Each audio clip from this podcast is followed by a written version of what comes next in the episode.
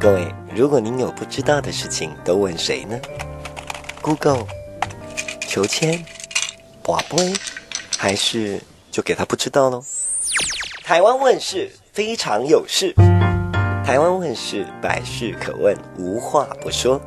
您来问了就没事了，如果不问，那就没我的事喽。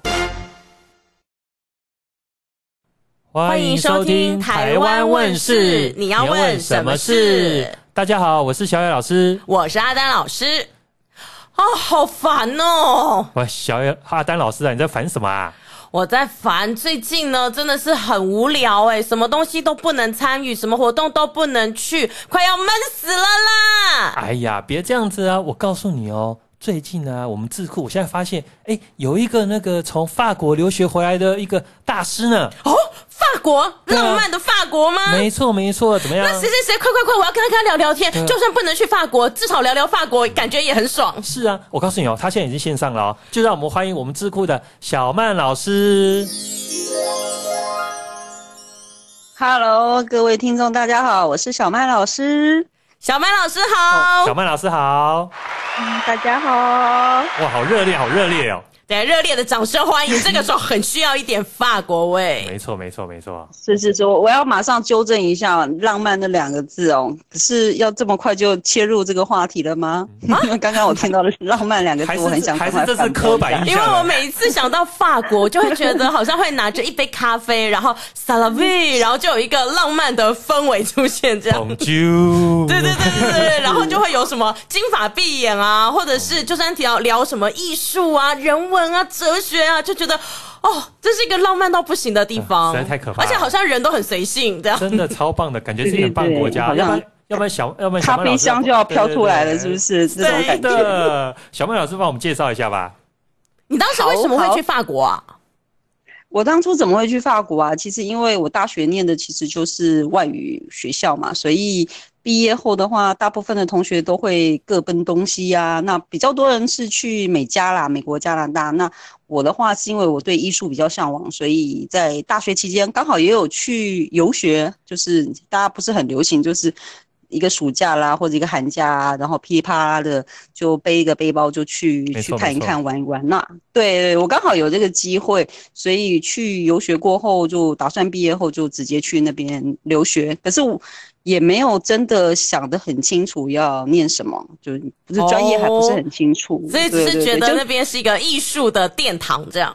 对对对对对，等于是也是像刚刚嗯你们开场白讲的那样，就是去闻一闻那个艺术的那个芳香，这样子那种感觉，哦、听起来好棒哦。所以去了那边，你第一就是下飞机，然后看到第一个情景，真的就是让你你原本所想象的那么的呃漂亮、诗情画意吗？呃，第二次去的时候是因为已经是要去留学，所以第二次去的时候比较紧张。第一次去的时候确实是，第一次去的时候我整个是有被那个文化冲击到，因为我第一次去的时候是我二十岁的时候，那时候真的是年轻不懂事，跟着两个同学，班上同学一起去玩。那时候好像大二对不对？大概大二大三差不多吧。对对对对对，就太年轻了，就搞不清楚方向，还搞不清楚那个钱币怎么看什么的，反正我们就是傻不愣登就去了。然后我们第一站从机场到巴黎的第一站，哇，那整个是整个视觉的震撼，因为我们第一站出来就是要换钱，我们那时候还还在换钱的阶段，所以我们出来的是那个巴黎歌剧院，最壮观的一出来，然后被那个警官给吓到了，因为我们从地铁出来的时候。头抬起来，因为我们想说，哎、欸，这一站叫做巴黎歌剧吧？那个巴黎歌剧院在哪里？站在哪？在哪里？在哪里？头一抬起来，哇，那个眼眶哦，都整个都全部都金碧辉煌的在你们眼前吗？对 对啊，就在眼前，建筑物太庞大了，鸡皮疙瘩，你用照相机照也照不进去的那种感觉，因为鸡皮疙瘩都起来了哈。啊？应该我说鸡皮疙瘩都起来了吧？是啊是啊，因为吓到了嘛，因为我们没有想象到这么的大，因为真的它的地铁跟建筑物其实我们以为可能要走个几几步路啊，十分钟五分钟才会看到，没有一出来就是巴黎歌剧院，就等于你一下子下飞机就撞到一个帅哥一样那种感觉，有点哇，这种感觉 好爽哦！一下飞机就撞进帅哥的怀里，对对，没错没错，可以可以这样子的来来比比喻，对。所以等于是你那时候大二先去法国见习一下，类似这个概概念嘛，踩点一下这样。对对对对对对对，等于是跟同学先去玩去看看，然后嗯，在以后后来才做决定说，哎，那那其实都还蛮习惯的，然后也最主要是风土人情吧，因为很多人我们在大学的时候听很多一些学长学姐讲啊，去欧洲念书的人，大家都觉得很辛苦啊，然后风土。那个怎么说啊？嗯，人文风土都不太融得进去，反而每家好像因为就是公事公办嘛，大家去那边赶快念念书，赶快就回来就就业啊什么的，其实比较没有那么多的纠纷啦。可是去欧洲，他们常会说，如果不习惯的话，基本上也不会待太久。那就等于是说，喜欢的人就很喜欢，不喜欢的人大概就 几个月就就可以滚回来了这样子。所以我们等于是先去先去踩点去。去试试看看那边的风土民情跟我们合不合呢？怎么样子？所以已经有先去玩过一趟了，所以后面才会有再去那边念书的那个决定啦。哎、欸，小妹老师，你刚说你是就是念那个外语系，所以你一开始也是念法文吗？嗯，不是，不是，其实不是，因为呃。法文的话比较少，学校在是专攻法文，嗯的法文是等于是算是我的第二外国语，所以我们才会想说，哦，那不然的话不去美加的话，那就去去那个第二外语专攻的国家去。找一个专业再去继续深造，这样子其实哇，所以你算很勇敢呢，就是等于是你应该是应该勇敢了，因为你想想看，讲话讲的还哩哩啦啦，根本那牙牙学语的，然后搞不太清楚。对，所以所以去到那边其实还是蛮多甘苦谈啦，虽然有很多好笑的事情，呃，好笑的事情就是因为跟那边实在太不熟悉了，那边的人想什么啦，然后还有一些就是有一些嗯，应该算是文化隔阂啦，那其他比较。呃，甘苦一点的话，就是因为我们语言不是很熟嘛，毕竟不是说像是英文是从可能国小国中就开始念的，我们这个法文是从大学才开始念的，所以就是不是那么熟悉。那当地的学校都会规定我们一定要从语言学校开始念起，不管我们拿的一些文凭是怎么样的话，都还是要。所以我们其实。呃，我那时候的计划就是我没有先在巴黎，没有在城市，因为城市最贵嘛，大家都知道，要在城市待的话，租房子也贵啦，吃饭也贵啊，什么都贵。那既然被被那个国家规定说一定要先从语言学校的话，我们都大部分的留学生都会选乡下地方啦，当然是越鸟不生蛋的地方越好，因为反正你就是要先念完语言学校。给一个证书合格了之后，你才可以再去申请城市里面的那个真正的学校。所以我们那时候是跑去了中部一个很也对养牛养马，反正就是非常荒凉的一个地方。是住在学校吗？嗯，对，中部有中部很多，其实法国很多大学都遍布各个省份。那我是跑到中部的一个省份，那是一个农业为主的一个省份。我在那边大概念了七八个月吧，对，语言学校念完之后，也很久哎，七八个月，一定要的啊，有的还念得更久嘞，因为一直都拿不到那个语言的认可，因为一定要有一个认可，然后大学在申请的时候他才会。让你说哦，那你可以继续在这个科系里面念书，还是不可以？因为最主要是法国人不会讲英文啊，除非你是念商学院的，不然的话，他们 因为不会讲英文，所以你不太可能去到一个地方叫老师用英文讲解，它全部是全全法语的环境嘛。所以刚刚讲的比较甘苦的地方，就是你要先蹲在一个地方，把你的那个语言真的是比较熟悉了。然后人家才会让你有机会去他们的学校去做一个申请的。因为你要先学会他们说的话，你才有资格可以进他们的教室，是这概念吗？嗯，对对，没错没错，而且他要发语言的证书给你，说啊，你等于是有点像是我们在台湾就先考了一些那个合格，可能现在也有了。其实现在在过去的话，好像有一些可以算是什么呃语言的认可。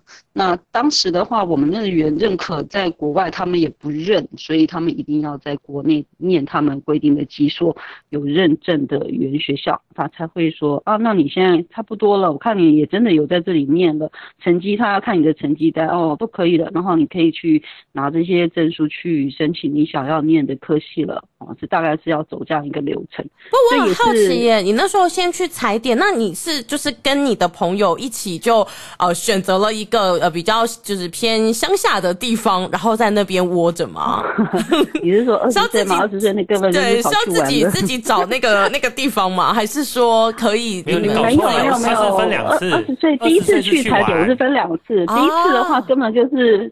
所谓的游学团，游学团去玩一玩而已，一种就是会有一个类似旅行团，可以带着你们，然后了解法国的观光。我们其实是那个叫做留学代办中心，以前很很很有名，就是说你付了钱给他，然后就帮你把一些该办的手续办一办，你人就是傻不愣登的到了机场，也没有人接你了，你就自己想办法去。不过还好，因为我们是同学一起的，所以我们大概知道要去哪个城市。我们也不是在大城市，那时候游学。代办中心帮我们办的也是一个非常漂亮的那个罗亚尔河城堡，他大部分都会帮我们带到城堡区去，因为城堡区。吃得好，睡得好，所以我们就会觉得自己真的是公主哎、欸。对对对，就是你去当公主了。我们其实就是那边当了三个礼拜的公主，花钱花的好凶呀，好可怕，根本不是富二代，可是去过富二代的生活就是。哇！但是这样一定会奠定之后还想要再去，所以后来你再去的那个被宠坏了嘛，被宠坏了公主，所以就决定好了，大学毕业的，然后。学的语言也学的差不多了，我们就可以去啦。所以，所以再辛苦也不怕，就是即便先要蹲个七八个月的那个语言学习都 OK 这样。所以第二次是只有你自己决定要去吗？那你同学还有人陪你一起去吗？啊，没有没有，第二第二次我就是真的很紧张，就是一个人去。自己一个人去。我还记得上飞机之前我才发现，哎，我的签证没有办，那时候要签证，所以都没有办到还是怎么样，忘记了。反正我又又拖了一天的时间才。顺利的过去，这样，对，有一点小插曲啦，对，我还记得，对，所以到那边的时候，本来有一些同学在语言学校有等我，因为那时候我们很流行，就是台湾同学，我们有一个同学会，那如果有人知道说啊，这这个省份如果有台湾同学要过来的话，他们就会在那个住的学生宿舍会等。等他们过来，然后会有一点那种像是学长学姐来教你说啊，你这边可以怎么用？对。对对对，都都很团结。其实海外的留学生这一点都是还蛮不错的，听起来很温暖呢。嗯对对对，我们其实出国前，我们就先在台北都见面了，大家都会先把啊你的电话抄一下啦什么的啊，你什么时候到啊啊，你要记得来找我啊，因为我们很怕不会坐车啊，万一我坐错车啊，或者法文讲的不溜啊，对啊，就是一路被骗到不知道骗到土耳其还是西班牙去都不知道，所以都有同学会帮忙打理，就是已经在那边待了半年一年的啦，知道有同学过去的话。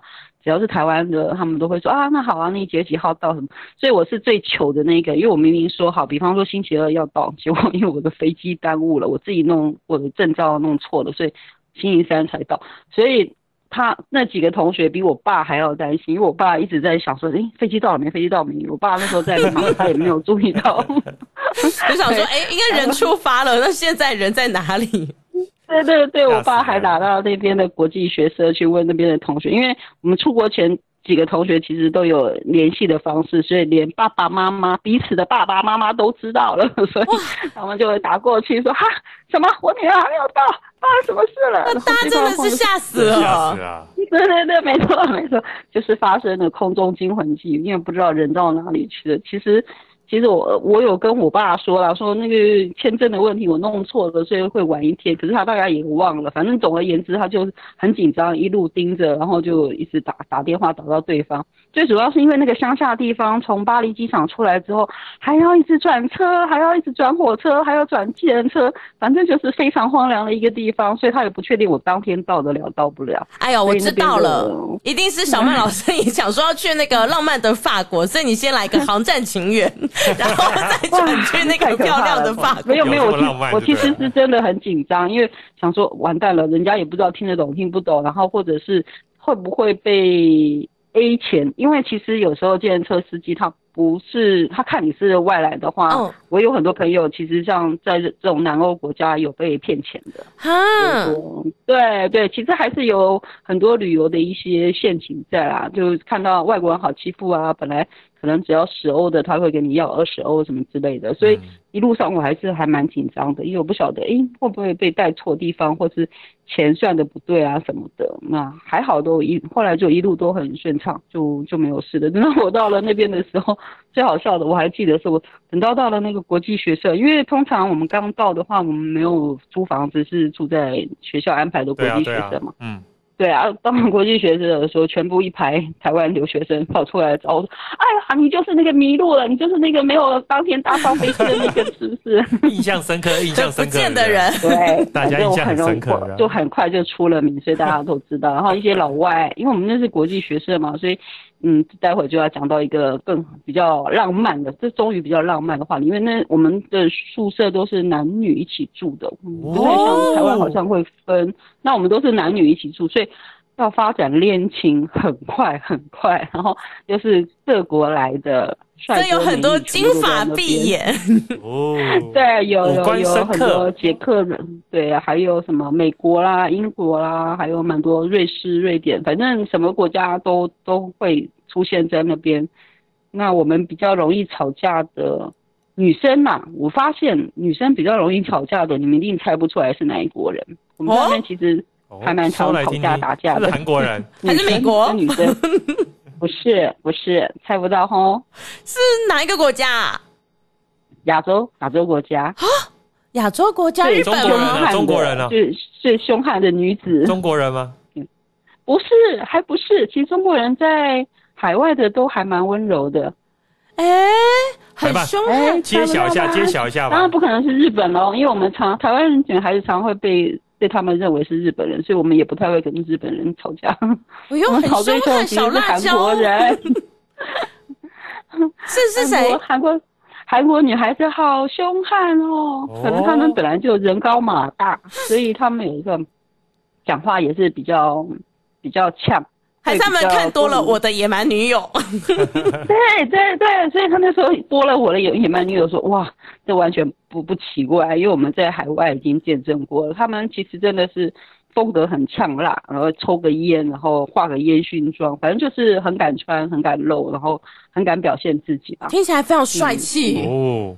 对对对对，其实其实如果欣赏他们的话，会觉得哦，我们这些女孩子真的是蛮不一样的。可是我后来跟他们聊，他们有讲是因为韩国那个比较民俗比较保守，所以反而这些孩子们有机会出国去的话，哈，会变成整个大。大变身，就脱缰的野马，冲啦！对对对，终于没有人管我啦，所以他们真的是变成非常野蛮的一个一个样貌会出来，就比较活泼，就终于解放自我了，敢做自己，对，非常敢做自己。所以像我们有时候吵架，因为我们要抢厨房啊什么，就常常会跟他们打架的，大概就是韩韩国女孩子了。哇塞，这么猛！哎，小小曼老师啊，后来你后来大概是。大概念了大概半年多之后，你进入是念大学吗？还是进入硕士？呃，我是直接可以申请硕士了，因为如果有一点点关系的话，他会看你的那个在校文凭，就是说，如果你之前是念传播的话，那你就只能只能跟传播管科系相关的。哦。如果不是传播的话，你不能可能说。可是你念这种外文系，外文系不是一种，是一个很空。就是一个比较泛的。对对对，没错。它它的一个好处是因为它会看你学的，像我因为之前就有学过戏剧嘛，是，所以他就会看到说，哦，你之前学过，然后成绩还还可以，还不错的话，那就会直接就会让我去申请我想要念的。你是去演戏吗？还是去念什么类似文创产业什么之类的？也有对，因为他们这个这个方面的话是需要一个语言跟文化，对，他就是一个语言跟文化比较专长的就可以去申请。所以文创产业的话，也是很多人很多亚洲亚洲国家的学生会去申请的，因为嗯，法国的文创产业其实是很很发达的，他们很早就在有有这个科系，对，等于是其实老实说就是帮那个政府公公家机关什么博物馆啊、美术馆训练。去年导览人员吗？解说人员？嗯，也也不是哦，因为嗯，应该算是所谓的文创吧，呃、不一定啊。导览那个太未来的管理长，其实他在训练的是未来的馆长，他不是只有导览管理人员啦。对，管理他，对他其实是管理科。出国念出来当导游有点太那个了吧？但我觉得导游老师很厉害啊，都每一幅画都可以说的那个活生活现的哦。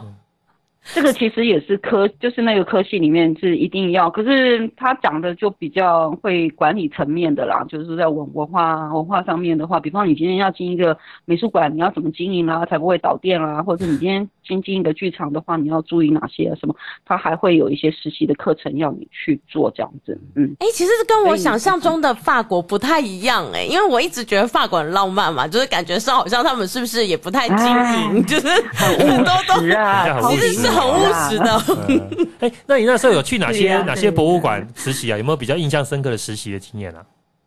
嗯，我应该讲一个呃比较印象深刻，因为我们都在参观剧场。那因为像巴黎的话，就一大堆剧场，我们都绕了头昏眼花了。然后。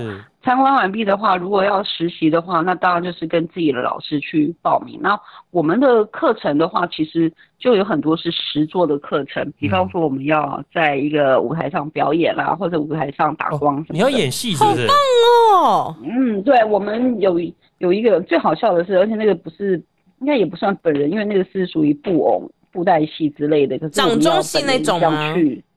对，可是反正亚洲亚洲。国家来的女生通常分数都不会很高，因为我们上去的话，我们要讲的话都已经忘记了。我还记得跟另外一个台湾来的同学。本来都背好台词，都上去之后，两个人你瞪我，我瞪你，然后又开始用中文讲：“你呀、你的下一句在哪里呀？你赶快讲啊！” 对，因为我们自己都已经忘词了。然后上面老师要打分数，就想说：“哎，这两个女生到底在干嘛？一个在瞪瞪着一个，另外一个，然后该做的动作不做，该讲的话都不讲，因为我们全部都忘光光了。所以最后，不过他们老师人都还蛮好的啊，一定会给我们 pass 过去。”这是因为台下的眼睛一直盯着你们看嘛？对，比较比较狼狈，对，太紧张。因为老老师跟同学都在啊，因为我们都是属于小组练习的嘛。那如果只要上去，你选的剧本，然后你要开始开讲，其实很短的时间，就十分钟。可是你问题是十分钟的台词你也背不起来了，嗯，突然之间就全部打光。十分钟像一世纪那么长。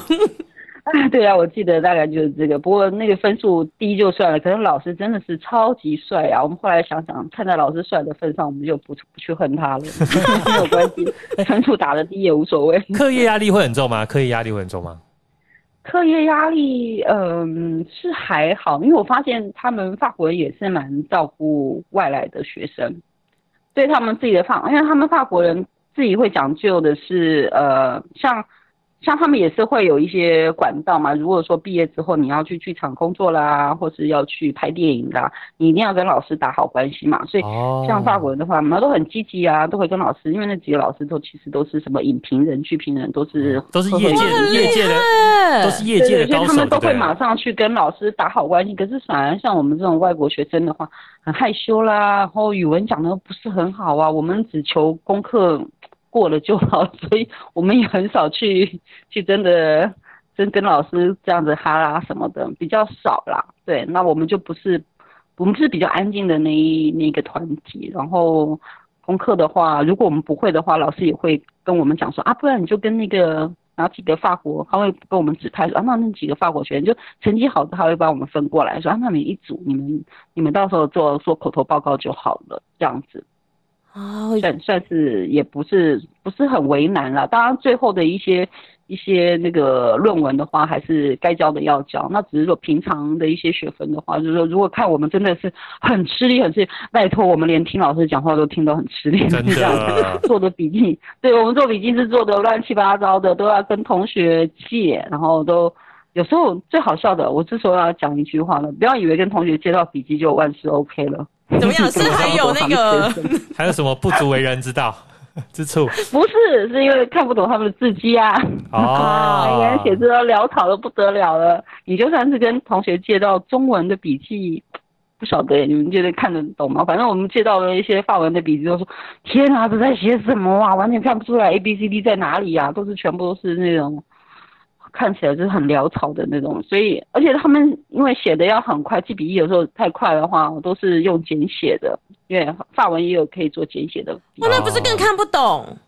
当然了，所以我们都是半猜半 半考试的，反正就能写多少算多少。通常通常在法通常在法国上课，它的特色大概是怎么样的？跟台湾有什么比较不一样？就是比如说你在台湾大学上课，跟法国上课有什么差别啊？你觉得有什么不一样的地方？老师的特色？嗯，有什么不一样啊？我觉得他们很自由，所以我经常是迟到，从后门进去的，老师也不会瞪你。这听起来不错，连我都想去。台湾的话，我觉得应该还是会有有老师会教说，哎，那位同学下次可以早点过来吗？什么的没有，经常就。就是迟到啦，然后从后门偷偷进去啦，然后快要下课，因为不点名的嘛，他们没有那种点名的风气，所以快要下课的时候再跟同学问问说，哎，那下次要交什么作业啦？笔记借我抄一抄，大概就这样，然后把期中考、期期末考的时间记得，这样就这样子了，其他就没有了。哦、是是，对，所以比较我们通常要打交道的外国学生要打交道的比较多的其实是秘书室，秘书室。因为我们很多是要跟秘书室那边要做联系的，比方我们的学生证的问题啦，还有我们那个身份的问题。因为我们通常在法国比较讨厌，我忘记好像半年还是一年就要去把你的身份要重新再再去申请一次，哦，一年吧，好像是对，那个又很难申请。哦，他要每年审哦。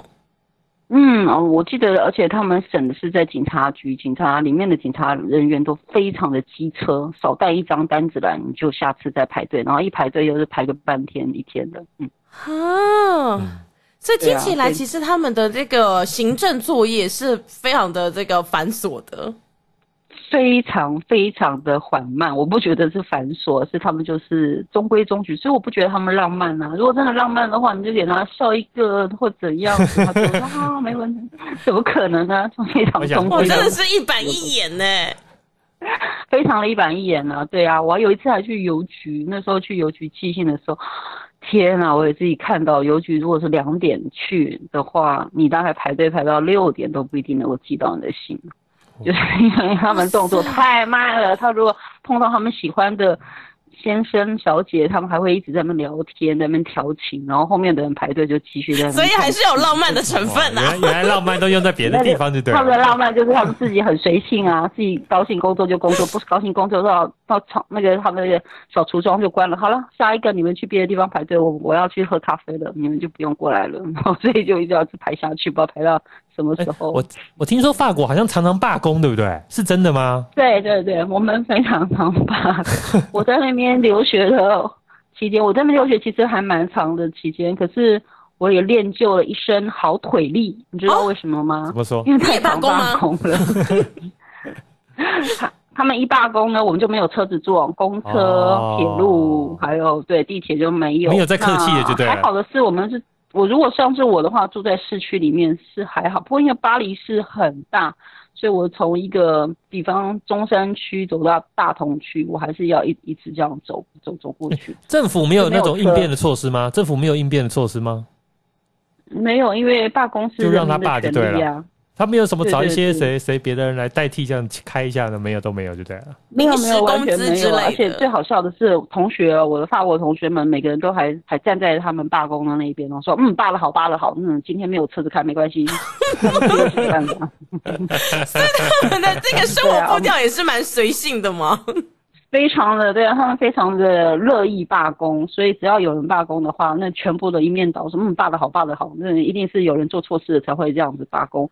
所以我们这些留学生没车子的，就只好自己默默的一直走路，下雪天也要自己 一直走，一直走。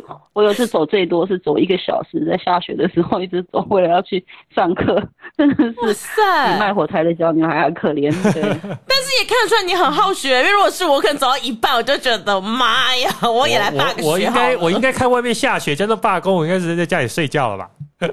其实我其实我那一次去搞不好是因为是考试的关系，哦，不然的话，哦，不然的话，如果不是为了考试的话，我想我也整整个就罢课了。因为通常罢工的时间就是学生罢课的时间，我们就不去了哈。哦哦，是啊。然后男生学生会很欢呼，就是哎，欸，好哎，霸道霸道，今天又不用上课了。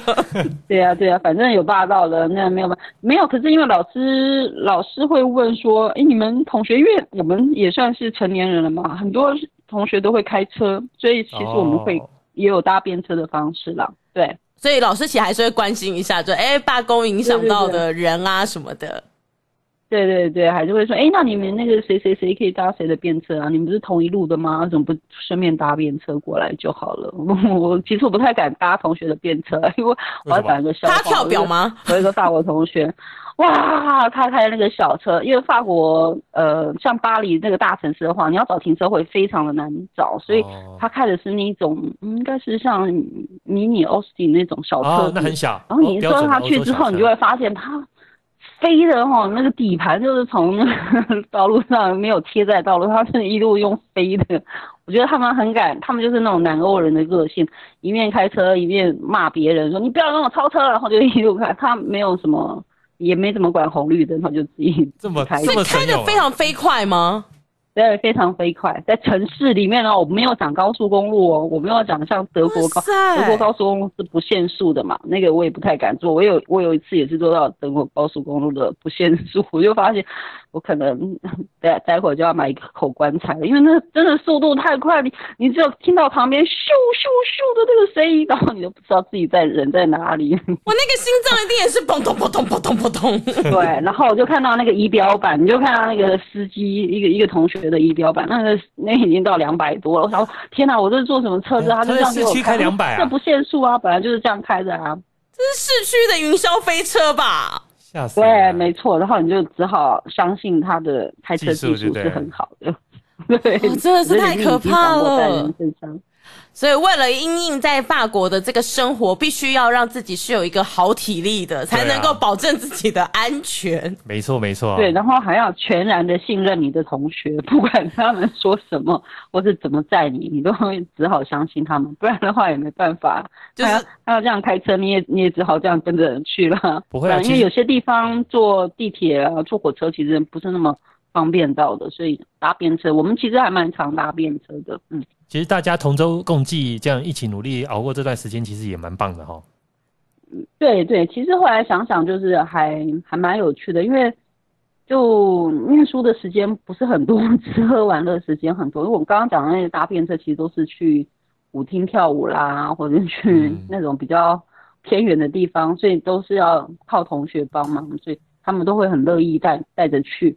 那只是回来也要也要希望他们没有喝醉酒，喝醉酒开车就更可怕。不，我在想小曼老师讲的如此可怕，我一定要练个身才有办法去法国。所以你们慢慢聊，我先去练个身啦。喂喂喂，等等我啊！